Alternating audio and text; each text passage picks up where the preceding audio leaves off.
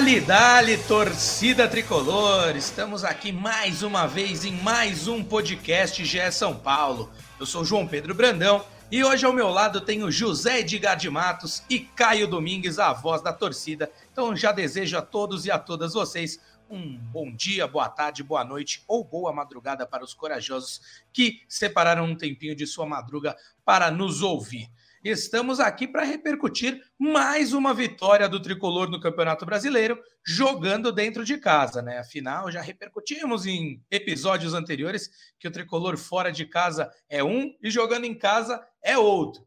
E o tricolor conseguiu mais uma vitória suada, é verdade, com alguns desfalques, o time do Fluminense também um pouco desfalcado, mas o que importa são os três pontos na tabela e o tricolor volta a figurar na parte de cima, né? Ali próximo ao G6 do Campeonato Brasileiro. Zé, vitória importante para o tricolor dentro de casa, para quem pensa no futuro, né, da disputa do Campeonato Brasileiro, ainda tentando buscar o Botafogo, que cada vez mais vai se desgarrando ali na ponta, mas principalmente para brigar nas primeiras posições, né? A gente vai repercutir todos os detalhes, mas quero sua abertura, vou também pedir uma abertura aí do Caião e aí a gente vai dissecando essa partida para o torcedor tricolor. Tudo certo, meu amigo? Fala, João, tudo certo? Um abraço para você, para o Caio, para o São Paulino e para São Paulina que nos escutem mais um episódio do podcast de São Paulo. É uma vitória fundamental para dar respostas e abrir talvez a semana mais importante em termos de é, embate técnico do, do São Paulo na temporada, abrir da melhor maneira possível. Né? O São Paulo foi fazer o gol da vitória logo no fim da partida mas o São Paulo dominou o Fluminense durante a maior parte do jogo. Então foi uma vitória extremamente justa para a equipe do Dorival Júnior e uma vitória que vem num momento muito importante porque é, a, a, confiança que esse elenco, que esses jogadores adquiriram ao vencer o Fluminense vai ser fundamental para um jogo decisivo, como vai ser o de quarta-feira contra o Palmeiras, ainda mais diante dos desfalques importantíssimos que a equipe tem e que pode ter né, nessa, nessa abertura de duelo de quartas de final de Copa do Brasil. Então, uma vitória fundamental, uma vitória que o São Paulo conseguiu dominar uma das equipes que melhor praticava futebol no futebol no, no Campeonato Brasileiro e na temporada brasileira. E o São Paulo trouxe uma resposta muito importante para o torcedor às vésperas do início do mata-mata contra o Palmeiras, João. Muito bem, Zé. Caião, a gente conversou aí alguns episódios é, atrás sobre a confiança da torcida no time e sobre o fator Morumbi, se era o peso da torcida, se era estar acostumado a jogar no seu gramado, enfim, especulamos tudo isso. E como o Zé bem trouxe, o São Paulo dominou a partida, pouco sofreu, para não dizer que não sofreu nada, né? Contra o Fluminense, que, que se mostrou um time bem diferente do que vimos alguns meses atrás, um Fluminense bem intenso, pressionando a todo instante. Pelo contrário, a gente viu o São Paulo fazendo isso e dificultando muito o jogo do Fluminense. Mas o principal que eu queria te perguntar é o seguinte: você acompanhando a partida lá do Morumbi, sentiu, aliás, queria confirmar, né, se você estava lá no Morumbi estava. ou não. É, não, eu sei que você sempre está, então é. já fui arriscando no certo. Mas o que eu ia falar, Caio, é se você, lá da arquibancada, vendo esse domínio do São Paulo, estava confiante de que a vitória sairia e quais foram os seus sentimentos de ver o São Paulo chegando, perdendo algumas chances importantes, mas conseguindo concretizar essa vitória no fim da partida. Seja bem-vindo, amigo. Bom, bom dia, boa tarde, boa noite a todo mundo que nos ouve, você, o Zé. É, é, eu ia começar falando o, a, minha abertura aqui, que diferente dos últimos jogos, esse era um jogo que do começo ao fim eu achei que São Paulo fosse ganhar, porque o São Paulo é, e, e, esse jogo, vou emendar aqui com o meu raciocínio, ele me trouxe, nos trouxe algumas respostas, tá? Uma delas, a parte tática do Dorival, que eu mesmo questionei muito no jogo contra o Cruzeiro, que eu achei que a leitura do Dorival foi mal feita sobre o adversário e que o São Paulo perdeu, principalmente na escalação. Nesse jogo, para mim, a leitura do Dorival, do esquema tático do Diniz, foi perfeita. Ele colocou o Juan na frente, que é um jogador mais rápido para ajudar no abafa na defesa adversária ele controlou a partida em cima das fraquezas do, do Fluminense e do Diniz. Então, a primeira resposta para mim foi da parte tática. E do começo ao fim, achei que São Paulo fosse ganhar. Uma outra resposta importante, a gente questionou aqui o Dorival ter usado alguns dos jogadores titulares no jogo contra o Tigres e a gente acabou perdendo o Beraldo, que não entrou no jogo contra o Tigres. E o Alan Franco, que vinha fazendo partidas muito ruins, já vem numa sequência de partidas boas. Já é o terceiro jogo do Alan Franco como titular, que vai jogando bem. Também uma resposta importante para o torcedor. O Luciano, que vinha muito questionado na era Rogério Ceni, passa a ser de novo um jogador decisivo, um jogador importante para o São Paulo, justo num momento decisivo e importante. É, a torcida, depois de uma sequência ruim, o São Paulo, acho que nos últimos, é, é, antes desse jogo contra o Fluminense, dos últimos quatro jogos eram três derrotas no Campeonato Brasileiro. Então a torcida também deu uma resposta muito boa, colocando 50 mil pessoas. Então foi um jogo que eu diria assim que apesar da dificuldade de um Fluminense que jogou o tempo inteiro dentro da própria área. Eu até assisti o vídeo da voz da torcida do Gabriel Amaral. Ele chamou de vexame a postura do, do Fluminense, porque na minha leitura foi imposição do São Paulo. Então, é, o, São Paulo se apresentou muito bem, na, na, na minha visão, nas vésperas de, como o Zé falou, do jogo mais importante. Então, alguns jogadores ganharam moral, a torcida ganhou confiança e saí do Morumbi satisfeito com o que eu vi no, no jogo de sábado. Com certeza, acho que esse é o sentimento é, de todos os torcedores e torcedoras são paulinas de, de confiança, né? Para encarar um jogo que tem muito né, em jogo, além da classificação, né? Para a semifinal da Copa do Brasil, um jogo contra um rival é sempre, né? Uma, uma questão assim que o torcedor leva a mais e a importância de jogar contra um dos melhores times atualmente do Brasil.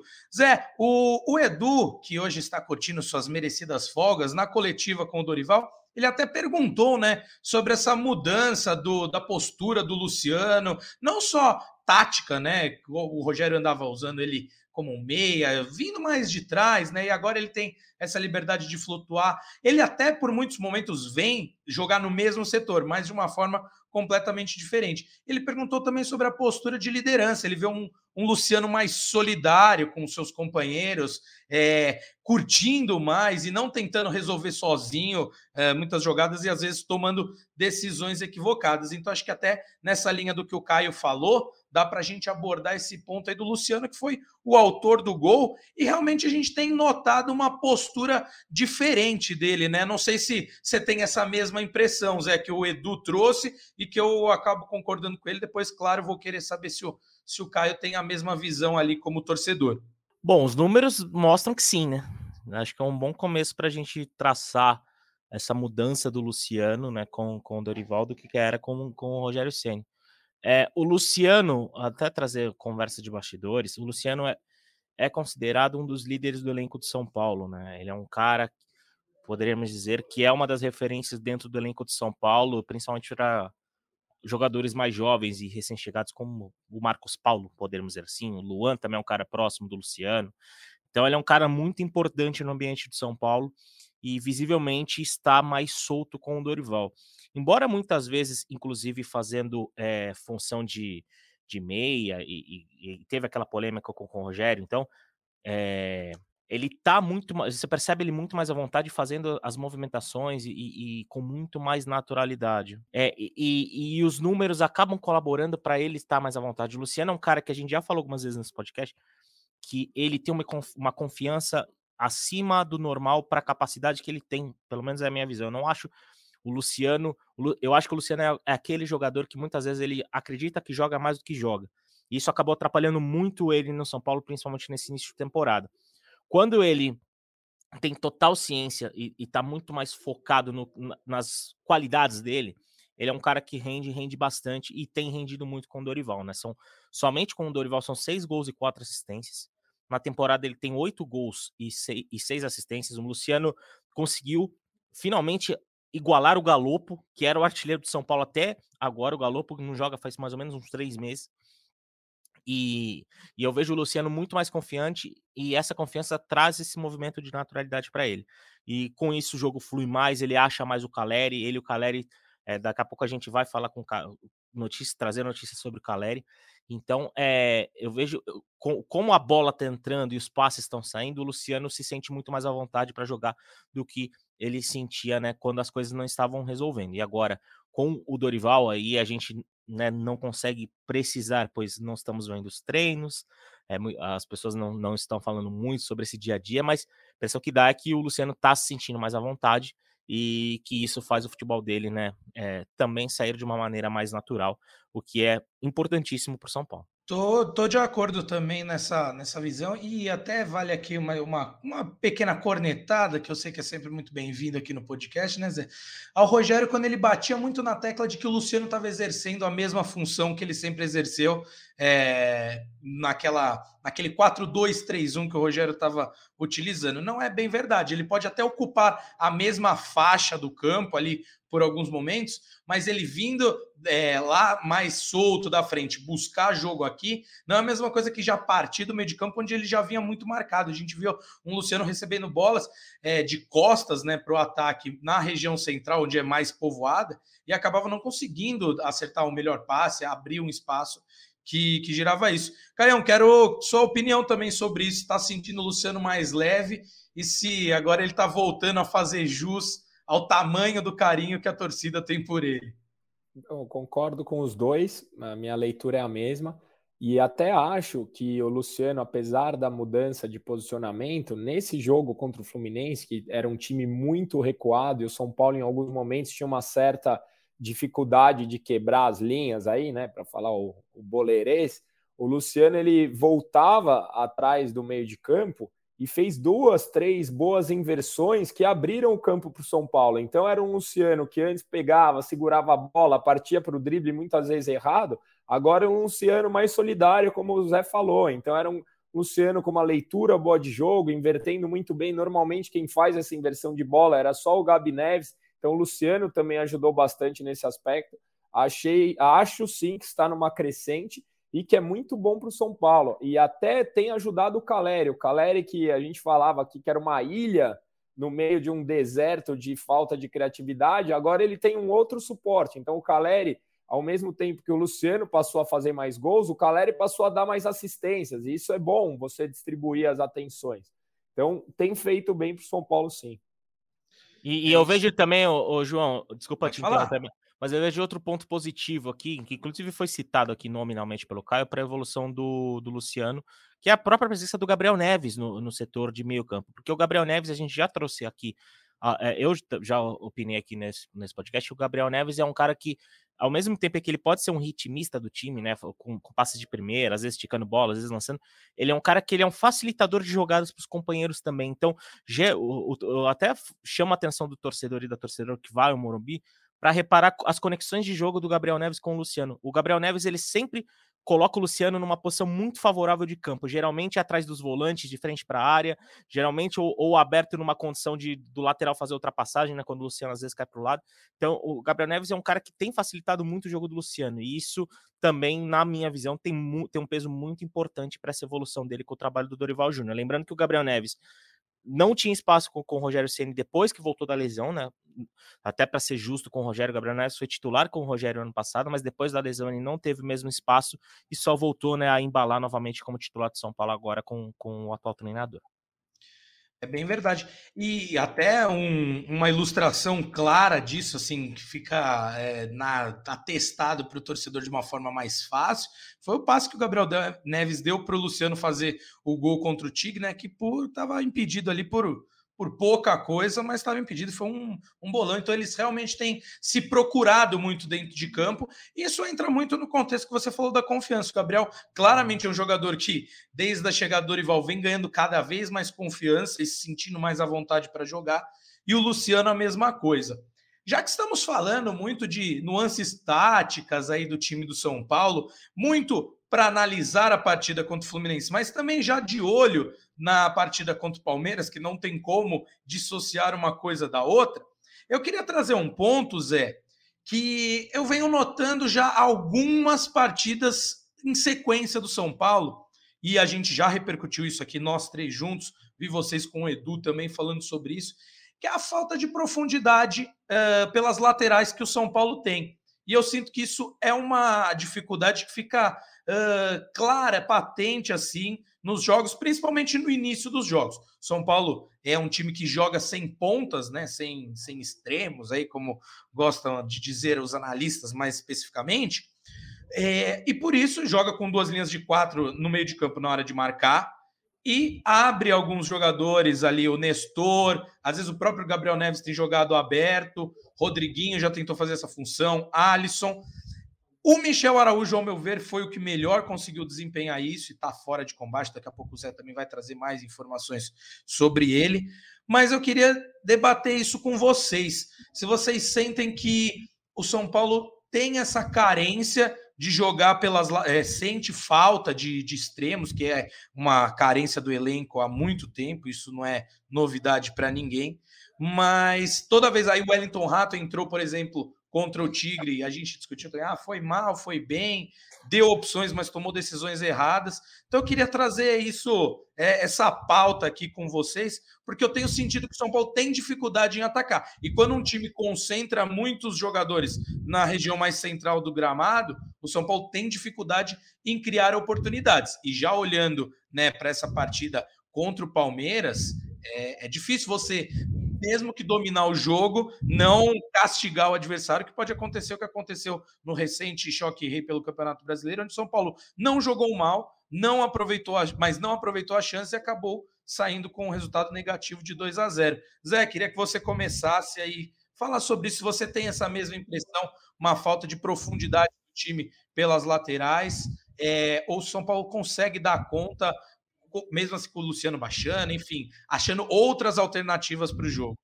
São Paulo precisa de reforços. Isso, e eu acho que, inclusive, a gente já vai falar de, de janela de transferência daqui a pouco, mas é, uma das prioridades é a presença de um jogador de velocidade, porque esse jogador de velocidade é quem faz essa profundidade, quem é, inclusive facilita o jogo para os laterais. Porque hoje, se a gente colocar as laterais do São Paulo, o Rafinha é um cara que vai muito pouco ao fundo, até não deve ir muito ao fundo, porque é um jogador de muito mais construção do que um cara de passagem e explosão e ida até, né, é, cruzamentos na linha de fundo. E o Caio Paulista aí sim é um jogador de mais explosão que sempre está né, procurando o jogo pela ponta. E, e, e, e nessa história, é, o São Paulo precisa de jogadores de velocidade, precisa de pontas de principalmente de um contra um para poder né, dar essa profundidade ao time e melhorar essa situação. Isso vai numa conversa que acho que o São Paulino e a São Paulina está bem cansado de ouvir aqui, que é sobre o, o, desequilíbrio do elenco de São Paulo, que não é uma coisa de 2023, é uma coisa de 2022, é uma coisa de 2021, uma coisa de 2020, enfim, é um problema crônico que São Paulo tem de montagem de elenco e que muitas vezes procurou soluções caseiras e teve azar, como por exemplo o Caio, né, jogador que está novamente jogando no sub-20, que chegou a jogar como profissional, chegou a ser utilizado pelo Rogério, por exemplo, na temporada passada. E o São Paulo sabe que tem esse problema crônico e está tentando resolver, né, com trocando pneu com o carro andando, poderíamos dizer assim. Tentou o Marinho, que é um jogador de velocidade que né, não deu certo a negociação. É, tentou a, a contratação, né, tá conversando com o Eric do Ceará, mas o Eric do Ceará já, já se impôs, né, segundo é, o, o, Ceará, de que ele vai permanecer lá até o fim da Série B, ou seja, se o São Paulo contratar o Eric, não vai ser para agora, vai ser para o ano que vem. E, então é, é, o São Paulo precisa encontrar soluções, mas não, simplesmente não tem essa solução. E por isso que é, o jogo próprio de ataque do São Paulo acaba ficando limitado por não ter caras dessa característica, né? E então é, é um problema muito crônico que eu não vejo com, com uma solução é muito fácil de ser feita pelo Dorival Júnior. Talvez a melhor opção que, inclusive, tenha surgido nos últimos, nas últimas semanas para o São Paulo minimamente ter alguém é, próximo de uma característica de um jogador de profundidade é a presença do Juan atuando mais aberto. Juan é um cara que é, foi criado na base como centroavante, é, inclusive era camisa 9 do sub-20, jogou copinha como, como referência de ataque, mas que o Dorival fez essa manobra de colocá-lo pelas pontas, inclusive pela esquerda, tanto pela direita, e, e, em alguns testes ele foi bem, né, atuando como ponta, né, no, no, no meio de semana, no fim de semana contra o Fluminense, ele já voltou às origens, digamos assim, né? É, fazenda do Caleri, sendo alternativa ao Caleri, mas é um cara que eu acho que pode ser melhor observado como uma, uma alternativa para é, ser um ponta no São Paulo e ser esse jogador de abrir campo, de ir um contra um, de é, me, é, dar mais versatilidade ao ataque de São Paulo, porque é uma situação muito complicada de elenco que o Dorival precisa trabalhar por simplesmente não ter opções para mudar o time nesse sentido. O David é o atacante de velocidade que o Rogério, por exemplo, queria e que é o único com essa característica dentro do elenco? Sim. Só que o David não é o cara de um contra um. O David não é o cara de solução curta. O David é o cara que precisa de campo para correr, ganhar na velocidade e na força. Então, é, é um cara muito limitado para o que o São Paulo precisa para ter é, essa profundidade e melhorar o seu desempenho ofensivo. É verdade. E isso escancara também a necessidade de reforço, porque é um cobertor curto. Você muito bem pontuou, Zé, que o Juan vinha atuando muito bem, super bem, fez várias partidas boas, atuando como um meia aberto, um ponto ali, variando, enfim. Só que na necessidade de ter um jogador para substituir o Caleri, o Erisson fora ainda, o Juan teve que ir para a posição é, originária dele, né, de centroavante. Só que aí ficamos, né, sem um ponto ali para ocupar essa faixa de, de, do gramado. Enfim, é um cobertor curto ali, né, Caião? Que o Dorival tenta se virar para conseguir achar as melhores soluções. Então já aproveito, pode falar um pouco lá é. sobre o tema que eu trouxe de ausência de de profundidade nas beiradas, mas também fale sobre isso aí, porque o Juan vem bem, a gente já elogiou ele em episódios anteriores e ele foi bem, né, sábado. Queria que você também falasse sobre isso, Caião, porque a gente elogiou ele como um jogador de meia aberta, né? Mas ele foi muito bem, sustentou muito bem a bola na, no pivô, conseguiu girar em velocidade, até né, fez o Felipe Melo é, cometeu uma falta super forte nele ali e tomar um cartão amarelo. Então ele foi bem nas duas uh, posições que vem atuando e se mostra um jogador que está aí para realmente, uh, se não assumir a titularidade, mas ser bem mais utilizado do que ele vinha sendo utilizado em temporadas anteriores e até mesmo com o Rogério Ceni. Que para não ser injusto, Zé, o Rogério até usou ele aberto algumas vezes e até de lateral, mas era numa função completamente diferente. É e não dava essa liberdade para o Juan atuar mais próximo ao gol, que é onde ele está mais acostumado e rende Sim. muito mais. Sim, bem lembrado, bem lembrado. É, eu, eu lembro quando o, o, o, Galeano, era, que era um ponta de velocidade, foi muitas vezes usado como ala no São Paulo. Então, é, a gente já vê que são anos de improvisação, é, tanto para uma posição de ala quanto uma posição de, de, de ponta. Então é um problema crônico que ano após ano a diretoria de São Paulo não consegue encontrar uma solução. E ano após ano a gente vem aqui nesse podcast dizer que esse é um problema que o São Paulo tem e que limita é, as possibilidades do São Paulo dentro da temporada. Um ponta de velocidade e qualidade faria o São Paulo avançar alguns pontos, avançar algumas casinhas e ser muito mais competitivo do que vem sendo. Eu acho que, além é, disso tudo, a gente ganha uma opção com a volta do Wellington, né? O Rafinha é um lateral que não sobe muito. Se a gente colocar o Wellington na lateral esquerda, o Caio Paulista passa a ser um, um, um ponto importante para o São Paulo. O São Paulo ficaria com o lado direito, com o lado esquerdo de velocidade, pecaria muito na marcação, porque os dois jogadores não fazem essa recomposição tão bem, mas teria uma opção de velocidade ali pelos lados. Eu, diferente é, do, do que a maioria pensa, eu acho que o Caio está muito bem ofensivamente, e aí acho que ele peca em alguns momentos na parte defensiva, normal, porque ele é um ponto improvisado, mas a volta do Wellington pode fazê-lo jogar na posição de origem. Então, São Paulo ganharia uma opção pelos lados aí. Não faria isso de jeito nenhum no clássico quarta-feira, de jeito nenhum. Mas, assim, alguma oportunidade dentro do Morumbi, em um jogo que São Paulo precisa é, é, de mais volume, é, acho que é uma possibilidade boa.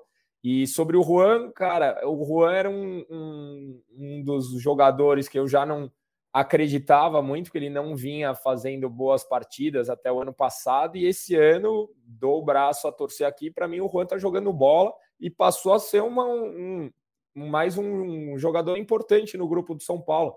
Ele tem jogado em mais de uma posição, tem sido decisivo com gols. Eu gostei, até cornetei o Praz lá no top 3, que ele colocou o Juan no negativo porque não fez gol. Achei que ele participou muito bem ali, deixou o amarelo no Felipe Melo, que mudou a estratégia de jogo do Fluminense. O, até o Luciano foi muito bem provocando ali o Felipe Melo, dessa vez com cabeça. Então, tenho achado o Juan, sim, uma peça importante no elenco do São Paulo. Sim, é, realmente foi, foi feita de falando da provocação, né? O Felipe Melo. Dessa vez a gente viu um time São Paulino mais tranquilo e sabendo explorar esse jogo que você muito bem destacou contra o Palmeiras não teve, né? Que o Abel até tentou entrar na mente do Caleri por saber que ele era o principal jogador ali do São Paulo, que sempre causa estragos ali a defesa. O próprio Gustavo Gomes já reconheceu isso da dificuldade que é marcar o Caleri. Então o Abel se utilizou disso no clássico e o São Paulo soube utilizar bem uh, essa esse subterfúgio aí nesse jogo contra o Fluminense. Seguindo para falar de mais um jogador que teve oportunidade como titular e que vinha pedindo passagem, né? Teve oportunidade como titular nesta partida contra o Fluminense e pode ser uma boa opção para o restante da temporada, é o jovem Rodriguinho. Rodriguinho vinha pedindo passagem, atuando muito bem e começou a partida. Foi substituído no intervalo e não vejo com maus olhos isso, não. Acho que o Dorival tá colocando ele aos poucos, não quer queimar nenhuma etapa para que o jovem tenha o seu crescimento, sua maturação natural e não seja cobrado por mais do que ele deve e, e também não renda menos do que ele pode, né? Zé, gostou da atuação do Rodriguinho? Acha que o Rodriguinho pode começar contra o Palmeiras ou ainda seguraria? Porque vale lembrar, ele entrou contra o Palmeiras na, no clássico, né, no choque rei pelo Campeonato Brasileiro. E, ao meu ver, foi a pior partida dele dessas, dessa, dessa última sequência. E não, e não porque foi ruim, mas acho que ele acabou sentindo um pouco do jogo. Então, talvez é, não enxergue como a melhor opção para o Dorival começar um clássico de tamanha importância né, numa quartas de final de Copa do Brasil. Não, eu eu nem teria colocado o Rodriguinho como titular diante do Fluminense, como eu inclusive tinha falado no podcast. Eu acho que o Rodriguinho tem que ser muito trabalhado aos poucos, porque é, ele é um jovem que é jovem, inclusive, para o sub-20. Ele estava atuando no sub-20 fazia pouco tempo e, e, e nem tá para estourar a idade. Mas é um cara que é muito bem trabalhado e com cautela pode render muito a São Paulo. E eu acho que ele hoje ele rende melhor saindo do banco de reservas, até por ter um, um, um vigor físico de de poder aproveitar né, o fato de entrar mais descansado, de ser um, um jovem, de ter velocidade, de né, conseguir jogar é, diante de adversários mais descansados. Mas eu, eu, se eu fosse o Dorival, não escalaria o Rodriguinho no início do jogo, não. Eu teria como opção de segundo tempo, até porque, como você disse, é um jogo extremamente tenso, é um jogo em que é, você a experiência acaba contando muito por ser uma partida de mata-mata. Qualquer erro pode ser fatal, ainda mais porque o São Paulo manda dentro de casa. É, a, a situação do, do time dentro do mata-mata se complica bastante. Então, portanto, é, eu acredito que o Rodriguinho seria, poderia colaborar muito mais com o São Paulo saindo do banco de reservas e tendo capacidade de mudar o jogo, que é, tem talento, tem habilidade, tem velocidade. É um cara que pode muito bem mudar o jogo, mas o impacto dele é, ainda do início eu vejo como algo limitado, até pela falta de maturidade que ele tem. Não que ele. É, pela falta de maturidade que ele tem dentro do futebol profissional, que é algo normal para um jogador de início de carreira e um cara que a gente não pode. Um cara que não é um fenômeno como é o Vitor Roque, por exemplo. O Rodrigo é um cara muito bom de muito potencial, mas é um cara que é, a gente percebe que a, o nível de maturação dele tem que ser é, muito bem trabalhado pelo Dorival e começar uma partida dessa contra o Palmeiras, eu acho que poderia ser justamente o, o sentido contrário de trabalhar bem. Poderia ser queimar o garoto em uma partida tão importante e tão fundamental como essa é para o São Paulo. Perfeito, tô contigo 100% nessa. Caião tem as mesmas impressões que nós dois? Sim, claro. Assim, quando o Rodriguinho começou a se destacar, uma das coisas que eu falei aqui é que eu me preocupava com acharem que o Rodriguinho seria a solução de todos os nossos problemas, porque não é responsabilidade do garoto. Ele acabou de subir da base, ele tem que ser aquele cara que vai compor o elenco e que ajude em momentos pontuais. A gente exigir que ele seja o camisa 10, que a gente não tenha não sei quantos anos, a gente acaba jogando negativamente contra o próprio jogador, o nosso próprio patrimônio. E é normal que ele vá ter oscilações, a gente está vendo aí no próprio rival, aí o Hendrick tendo oscilações, é normal. E esse é um fenômeno, como o Zé falou. E mesmo assim tem oscilações. Então, acho que o Rodriguinho pode ajudar, deve ajudar, mas tem que ter calma e paciência com ele. Perfeito, perfeito. Também acho isso. Zé, é, eu falei até que ia te perguntar sobre o Michel Araújo, porque ele está é, fora de combate aí desde do, de meados aí do mês passado, né? Em razão de um estiramento na panturrilha direita. e até então não tivemos muitas atualizações, como de praxe, aí o Caio até brinca da falta de transparência um pouco da, da comunicação do São Paulo, do São Paulo como Brinca um mais ou menos, né? Porque né, existe mesmo a falta de comunicação. Exato. É, não, eu, eu ia falar brinca o apelido carinhoso que ah, você sim. deu para É a famosa para a Coreia é a do Norte tricolor. Exatamente. É a, é a, famosa brincadeira com fundo de verdade, né? Totalmente. Mas, enfim, brincadeiras nossas à parte, é, Michel Araújo está fora de combate há algum tempo já, vai, vão chegar a 20 dias mais ou menos que o Michel Araújo está afastado e não se tem um, não se vislumbra um retorno dele, né, Zé? Só para confirmar e acho que todo torcedor e toda torcedora tricolor também é, quer estar tá atualizado sobre isso, porque é um cara importante nesse sistema de jogo do Dorival. Exatamente. Não há novidade sobre o Michel Araújo. Eu estava conversando com pessoas de São Paulo sobre como foi o treino, que o São Paulo se reapresentou né, na manhã desta segunda-feira, às 11 horas, lá no CT da Barra Funda, e já, obviamente, já fez o trabalho do dia. E não houve qualquer atualização dos lesionados, inclusive. O Michel Araújo segue com estiramento na panturrilha, né, é, diante, sendo tratado pelo Refis e não há qualquer previsão positiva que ele possa, por exemplo, jogar nesse, é, nesse meio de semana contra o Palmeiras. E em relação a departamento médico, o principal ponto é que dificilmente o torcedor do São Paulo verá Jonathan Caleri em campo nesta quarta-feira. Essa é talvez a notícia mais importante que a gente pode trazer. O Caleri permaneceu na parte interna do CT da Barra Funda, no Refis. Ele segue em tratamento para o pro problema nas costas, que o já tirou do jogo né, contra o, o Fluminense. Né, ele está com dores nas costas. Ele não pôde jogar no fim de semana. Manteve o tratamento e dentro do São Paulo, inclusive, a presença dele já é tratada como grande possibilidade de, de desfalque. Né? A gente, óbvio que às vezes a, tem uma mudança de um dia para o outro, ainda mais que o Caleri que não tem uma lesão, é, um estiramento, não tem algum problema mais grave nas costas, é mais um trauma, né, que ele está sentindo dores e que tem atrapalhado ele. E então a presença do Caleri, né, no meio de semana contra o Palmeiras é bem bem em dúvida. Tem gente no São Paulo que, inclusive, já crava que ele vai estar tá fora do compromisso. Então, é, as notícias são péssimas para o torcedor São Paulino, que não vai ter o seu melhor jogador é, justamente na partida mais importante da temporada até o momento. E em relação ao Alexandre Pato, né, aproveitando o gancho também, há uma expectativa de que o Pato possa estar disponível para o Dorival Júnior no fim de semana. Né? Pato não atua há nove meses e seria, diríamos, de muita exigência é, ele retornar justamente uma partida tão importante e de tanta pegada, de tanta tensão e, de, e tão grande quanto é esse jogo contra o Palmeiras no meio de semana. Então, é uma expectativa de que o Pato possa estar à disposição do Dorival Júnior pro fim de semana, né? Só lembrando que no fim de semana o São Paulo encara o Red Bull Bragantino, né, fora de casa no domingo a partir das 16 horas, lá no Dabi Abichedid. Então há uma expectativa de que o Pato possa estar à disposição para o jogo do fim de semana, né? Para esse meio de semana está praticamente descartado, embora obviamente haja a, tem chance até porque vai ter um treinamento de terça-feira e se o Dorival perde mais alguém do ataque vai ficar sem opção e aí seria que meio que obrigado a escalar o Alexandre Pato, relacionar o Alexandre Pato, mas até o momento o planejamento é que pro fim de semana o Pato possa né, fazer, enfim, sua primeira viagem com a delegação de São Paulo nesse retorno, mas a principal notícia da semana, né, como, como eu avisei há pouco, é que o Caleri praticamente descartado do jogo deste meio de semana contra o Palmeiras pela Copa do Brasil. E o Caleri é não só um dos principais jogadores do São Paulo em qualquer circunstância, mas ele desempenha parece que acima até em jogos contra o Palmeiras. Como eu bem destaquei, uh, não sou eu, João Pedro, que está falando isso, os próprios zagueiros do Palmeiras, tanto o Murilo quanto o, quanto o Gustavo Gomes, em entrevistas concedidas, falaram sobre a dificuldade que é de marcar o Caleri, um jogador que briga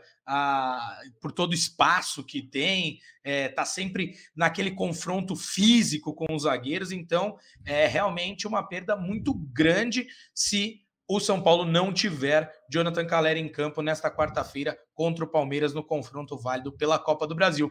Caio, quero que você comente sobre isso. Qual o tamanho da, da perda sem o Caleri para a torcida tricolor? Ah, é mais uma prova que os deuses do futebol nos abandonaram faz tempo, né? Impressionante que todo jogo decisivo, e o Zé falou do tamanho, da importância desse jogo, os caras que brigam contra o sistema entraram com time reserva no jogo antes da gente, né? Então, assim, olha o tamanho da importância desse jogo. E saiu a matéria no GE, São Paulo joga com um time inteiro de desfalques, justamente né, na semana mais decisiva. Caleri faz muita falta, porque o Caleri ele precisa de um toque na bola para fazer o gol. E, e num jogo em que o São Paulo tende a ter muita dificuldade para criar, tende a ter muita dificuldade para finalizar, é esse toque na bola que pode fazer a diferença de uma classificação. Então vai fazer muita, muita, muita falta o Caleri. Espero até que seja uma artimanha de bastidores, porque nesse tipo de jogo vale tudo mas pelo que tem se ouvido aí, ele nem está treinando, então difícil não. mesmo. Fomos abandonados mesmo pelos deuses do futebol. Ele não treinou nessa segunda-feira, permaneceu o tempo todo no refis. E só lembrando que além do Caleri, que é praticamente desfalque, a gente pode praticamente descartá-lo para o jogo. Obviamente, São Paulo não conta com o Beraldo, né? Que o Beraldo tem um probleminha um pouco mais complicado do que o Caleri, né? Pode ficar até um mês fora, ou seja, é dúvida até para o segundo jogo contra o Palmeiras. Muito provavelmente tem né, gente ligada ao Beraldo que acredita que dificilmente ele vai atuar na segunda partida contra o Palmeiras, inclusive. Então, são dois nomes muito pesados que São Paulo perde para esse duelo contra o Palmeiras. Então, é mais do que boa fase de Luciano, é, estratégia de Dorival, São Paulo vai ter que ter muita, muita, muita superação para ser o mais competitivo possível para esse jogo, para esse duelo contra o Palmeiras pela Copa do Brasil. O, o Caião, o, o, Edu talvez tenha um, uma opinião um pouco diferente da sua em relação a, a, esse lado espiritual futebolístico, porque eu bem me recordo que no último episódio ele falou: se não acontecer nada de grave com o Pablo Maia, é que realmente a zica lá do jogo contra o Tigre sumiu. E, Zé, também quero a sua então, atualização sobre. Lá. Pode falar, Caião, Só pode falar. Para uma notícia boa, a gente teve duas ruins. Porque o Pablo Maia não machucou, mas saiu o Caleri e saiu o Beraldo. A gente trocou um por dois. E, mas, ó, te digo, se hoje eu fosse escolher entre Beraldo e Pablo Maia, eu acho que eu escolheria o Pablo Maia para jogar. Porque o meio de campo do São Paulo sem o Pablo Maia não está funcionando. O São Paulo fica um time capenga na defesa, capenga no ataque. Então, o Pablo Maia hoje é muito importante, apesar de achar o Beraldo um monstro, um monstro. Mas hoje o Pablo Maia é importantíssimo para o São Paulo. E acho que até a, a, a, boa resposta do Alan Franco nos últimos jogos acaba diminuindo um pouco a, o peso da ausência do Beraldo. Óbvio que, por exemplo, a Argentina não tem a mesma qualidade do, do, do, jovem zagueiro na saída de bola, na construção de jogo. O Beraldo colabora muito, muito, muito nesse ponto. Às vezes o torcedor pode não perceber, mas muito, é, muito do ataque de São Paulo funciona a partir dos passes do Beraldo quebrando linhas ali, facilitando o jogo para o meio campo, com o meio campo conectando no ataque e isso ele faz muita falta, mas o Alan Franco está seguro defensivamente, o que acaba né, é, amenizando um pouco essa ausência do jovem zagueiro. Mas hoje o Pablo Maia é um dos jogadores mais importantes do elenco de São Paulo, tecnicamente falando. É um cara que, que o time do Dorival funciona muito melhor com ele e que, inclusive, o São Paulo, embora saiba que talvez ele seja o nome mais pronto né, para ser vendido nessa janela de mediano, é um nome que eles tentam segurar mas que sabem que vai ser bem, mas bem difícil, assim, viu? E vale destacar para o torcedor e para a torcedora que nos escuta que a lesão do Beraldo se deu num treinamento, né? Caso ainda não, não estejam cientes, faço convite para ler a matéria sobre a lesão do Beraldo no GE. Globo, lá, Zé, Eduardo, todo mundo destacando isso. Uh, e porque para trazer aquele velho embate que, que tivemos aqui após o jogo contra o Tigre, né? Dorival começou com o time titular, muita gente criticou pelo risco de perder jogadores importantes, passou o susto do Pablo Maia, que pô, muita gente pensou que ia é, né, deixar desfalcar o São Paulo por muitas rodadas, acabou não sendo nada, ele já até atuou contra o Fluminense e mostrou que tá tudo ok quanto a, a ele fisicamente, né? Mas perdeu o Beraldo no, num treinamento. Já o Caleri, por outro lado, como o Caio disse, é uma notícia boa. Para cada notícia boa são duas ou três ruins. O Caleri acabou se lesionando num momento que eu disse, nem precisava ter colocado ele, né, Caio? Eu não sei se você concorda comigo, você concordou lá atrás, mas agora, não querendo ser engenheiros de obra pronta, né, Caião? Mas só escancara que não foi a melhor decisão perdeu o principal centroavante da equipe para o confronto, que até o momento é o principal jogo do ano, né? É, sem dúvida, eu critiquei pra caramba e até fui criticado por criticar tanto a escolha do Dorival. É, e o São Paulo, no fim das contas, conseguiu o objetivo na Sul-Americana, que era se classificar em primeiro, porque o Nils empatou, então a gente se classificou no primeiro do geral.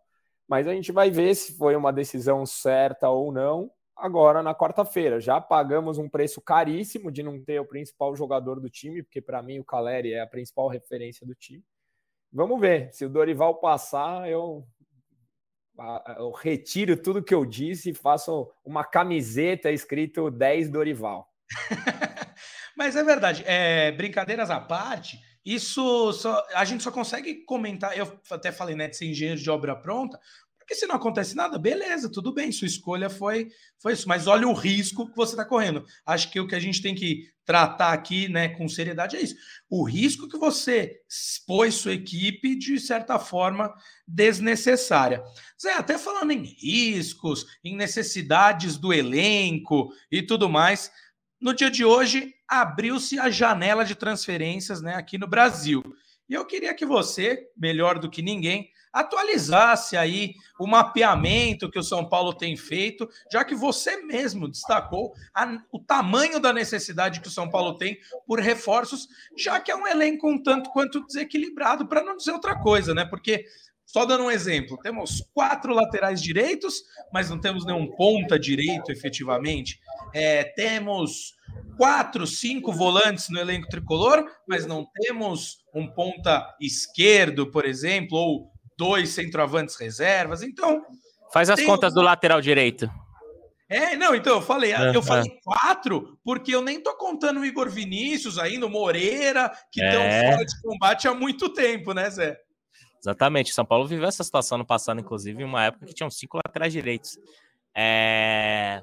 Mas, cara, o São Paulo tem três prioridades, poderíamos dizer, no mercado da bola: duas para vindas e umas para saídas. Para saídas é negociar um jogador, fazer uma grande venda, que eles estão tentando não ser o Pablo Maia, porque né, o Pablo Maia é tratado como alguém muito fundamental no elenco. E, e aí é muito difícil, né? Muito difícil a gente prever que quem que vai ser vendido, até porque é, o São Paulo acabou dando azar muitas vezes de que jogadores estavam prestes a ser vendidos ou eram muito valorizados e acabaram se machucando, como por exemplo o caso do Beraldo, né, que vai perder boa parte da janela de transferências é, machucado né, com, a, com, essa lesão que vai, pode tirá-lo por até um mês. É, em relação às chegadas, o São Paulo tem duas prioridades. Um é um atacante de velocidade, como a gente já trouxe aqui nesse podcast. São Paulo é, chega mapeando o mercado, depois de desistir do Marinho e ter conversas com o Eric, é, né, ainda não tem uma definição se o São Paulo vai conseguir trazê-lo agora, se o São Paulo vai trazê-lo no fim do ano, ou se o São Paulo vai conseguir trazê-lo. Ainda não houve grandes avanços nesse sentido, mas é, o, é um nome que o São Paulo tem tratado né, nos bastidores nas últimas, nas últimas semanas. É, e o São Paulo também quer um meio-campista de criação, diríamos assim, um jogador um pouco mais criativo, um jogador que seria, diríamos assim, um terceiro elemento no meio-campo, ali, uma alternativa ao Rodrigo Nestor também, por exemplo. É, houve uma, uma sondagem é, pelo paraguaio Zalazar, né, que atua no Schalke 04 da Alemanha. São Paulo, Vasco, Inter, outros clubes né, sondaram o, o jogador, inclusive, que tem uma situação um pouco mais negociável, poderíamos dizer assim, porque o Schalke 04 caiu para a segunda divisão do, do, futebol alemão. Então é um jogador de 23 anos que o São Paulo enxerga com potencial de revenda, mas as conversas iniciais não são muito animadoras, né? Porque embora seja um, um, jogador de segunda divisão da Alemanha, é um jogador de segunda divisão da Alemanha que joga num dos clubes mais populares da Alemanha, que é o Schalke 04. Então, uma negociação que não é nada fácil, na verdade, nem avançou para uma negociação, segue no campo da sondagem, mas há um, um certo pessimismo em relação à possibilidade do São Paulo ter, contar com esse jogador, ainda mais pela concorrência de, por exemplo, o Vasco, que hoje é uma SAF que até vai provavelmente fazer grandes investimentos nessa janela diante da situação que a equipe se encontra na tabela de classificação do brasileiro.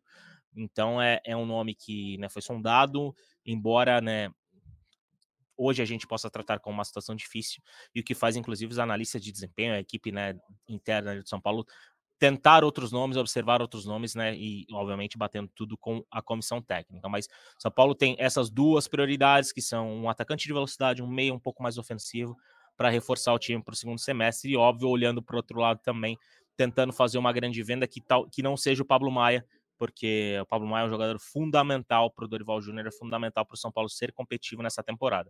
Mas se hoje alguém tem alguém que tem a maior capacidade de venda nesse sentido, que inclusive a diretoria de São Paulo vê como um jogador pronto para fazer esse movimento de ir para a Europa, esse jogador é o Pablo Maia, e então provavelmente vai ser o cara que vai mais receber sondagem nas próximas semanas, é, principalmente quando a janela, né, a janela europeia abrir. A janela, a janela da Premier League, se eu não me engano, abre agora nessa semana já. E a Inglaterra é visto como um destino de potencial pro Pablo Maia, como foi, por exemplo, Gabriel Sara, que foi para a Championship, né? Que permaneceu na Championship, né? Porque o Norwich não subiu. Aliás, o nome do Gabriel Sara também é um nome que o São Paulo observa, porque é um jogador que, apesar de ter permanecido na segunda divisão, é um cara que pode gerar lucro nessa temporada, porque foi ele o melhor jogador do Norwich na temporada e há sondagens de clubes da Premier League pelo Gabriel Sara. E é um cara que pode fazer esse movimento. E o São Paulo né, tem 10% de mais-valia ou seja, se a venda superar os 9 milhões de libras, que foi o valor que o São Paulo vendeu o Sara para o Norwich. São Paulo tem direito a 10% desse valor, ou seja, o São Paulo pode faturar um bom dinheiro que vai ajudar, inclusive, pode ajudar, inclusive, a segurar nomes aqui com um jogador que, inclusive, nem está mais no elenco. São Paulo, se tem um, um ponto positivo na questão administrativa, essa questão da mais-valia, que inclusive salvou o ano de 2022 do São Paulo com a venda do Anthony para o Ajax, que foi a grande responsável pela equipe ter superávit no balanço financeiro de 2022. É isso aí, Zé. Eu ia até trazer esse ponto, mas você já trouxe o panorama completo aí com essas questões de jogadores que já deixaram o clube anteriormente, mas ainda seguem no radar por um, por um motivo dessa de alguns que têm contratualmente né, essa questão do percentual da mais-valia, mas também no mecanismo de solidariedade, que, claro, é bem menor percentual, então são valores mais baixos que não salvariam assim né, o São Paulo de, de, de fazer uma venda, enfim, da necessidade de fazer uma venda.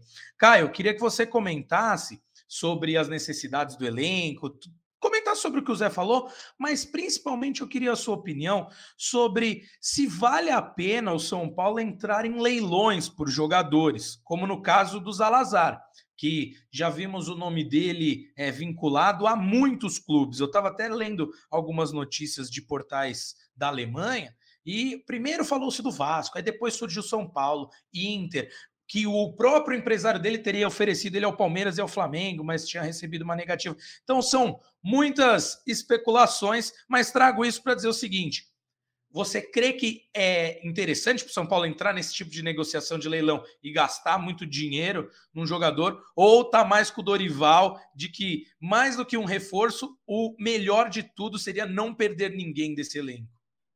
É, eu acho assim, primeiro que se o São Paulo entrar em leilão, perde, né? A gente hoje, infelizmente, está com uma situação financeira horrorosa. É, a gente não consegue pagar os salários em dia, então, para mim, a prioridade seria pagar salário dos jogadores, é, manter todos os jogadores. Eu estou com Dorival e uma oportunidade de negócio, como seria o Eric vindo assim, sem contrato. Agora, entrar em leilão, sou totalmente contra até porque inflaciona o mercado, acaba pagando mais do que deveria por um jogador que é uma aposta, que a gente não, não sabe realmente como joga. Então, não, é, é ou é aquele cara que chega para resolver todos os nossos problemas, leia-se uma rascaeta da vida, um jogador assim que você sabe que vai vestir a camisa e vai mudar o time de patamar, ou se for simplesmente para compor elenco, como você tem falado, eu apostaria na base. Perfeito, perfeito. Acho que é, é por esse caminho e nem teria como ser diferente, né? O São Paulo uh, não é novidade nem segredo para ninguém que a situação financeira não é das melhores, né?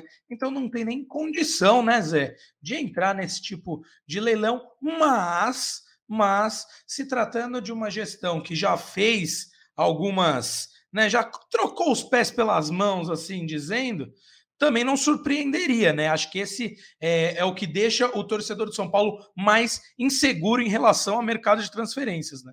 Sim, sim, sim, sem dúvida. A, a, a, a principal questão, voltando um pouco ao assunto do, do, de leilão, né, que o Caio falou, o São Paulo tem uma seríssima dificuldade de competir no mercado hoje por pelo valor da dívida que a equipe tem. Não é uma dívida que diminuiu no ano passado e eu já citei o principal fator que foi a venda do Anthony do Ajax para o Manchester United, mas São Paulo não tem como barganhar muito diante dos problemas financeiros. São Paulo vem pegando empréstimo atrás de empréstimo nos últimos tempos. São Paulo tem tido problemas é, de pagamento dentro do próprio elenco, como por exemplo os é, direitos de imagem atrasados, chegou até a três meses aí, né?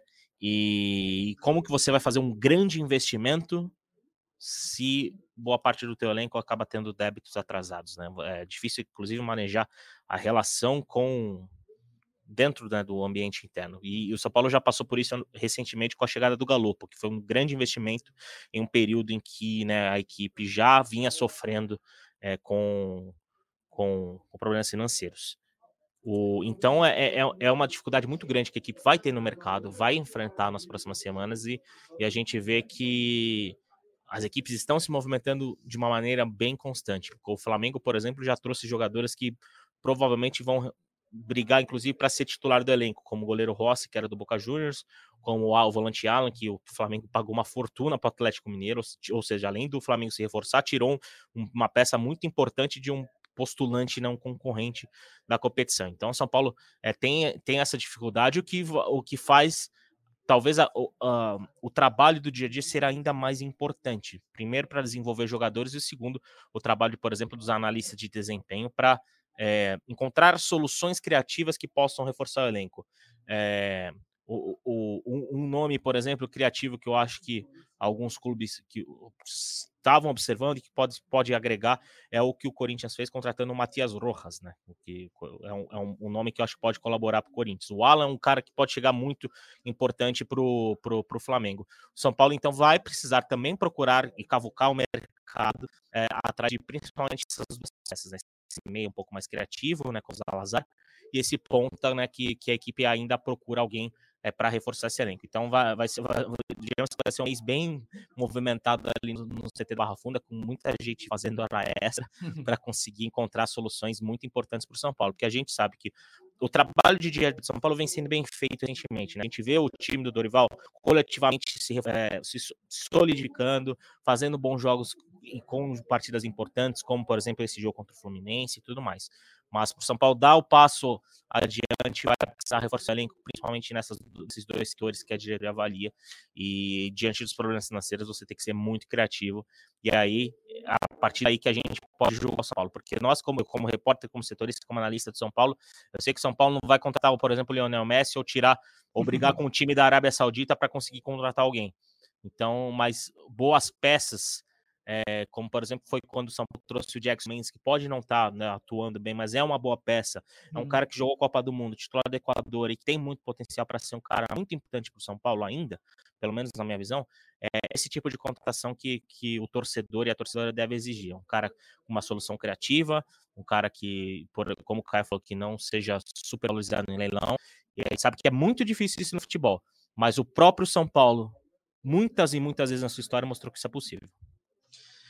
E vale só para é, um adendo final a tudo que você disse é, em relação a times e tudo mais, que São Paulo pode fazer loucuras. No clube tivemos recentemente o Volpe, é, nessa, na, né, no finzinho da semana passada, notícias de que o Reinaldo pode ser outro a tomar este mesmo caminho, né, de procurar justiça atrás de seus valores que lhes são de direito, né? Então realmente é difícil esperar que o São Paulo tenha alguma atuação muito marcante nesse mercado.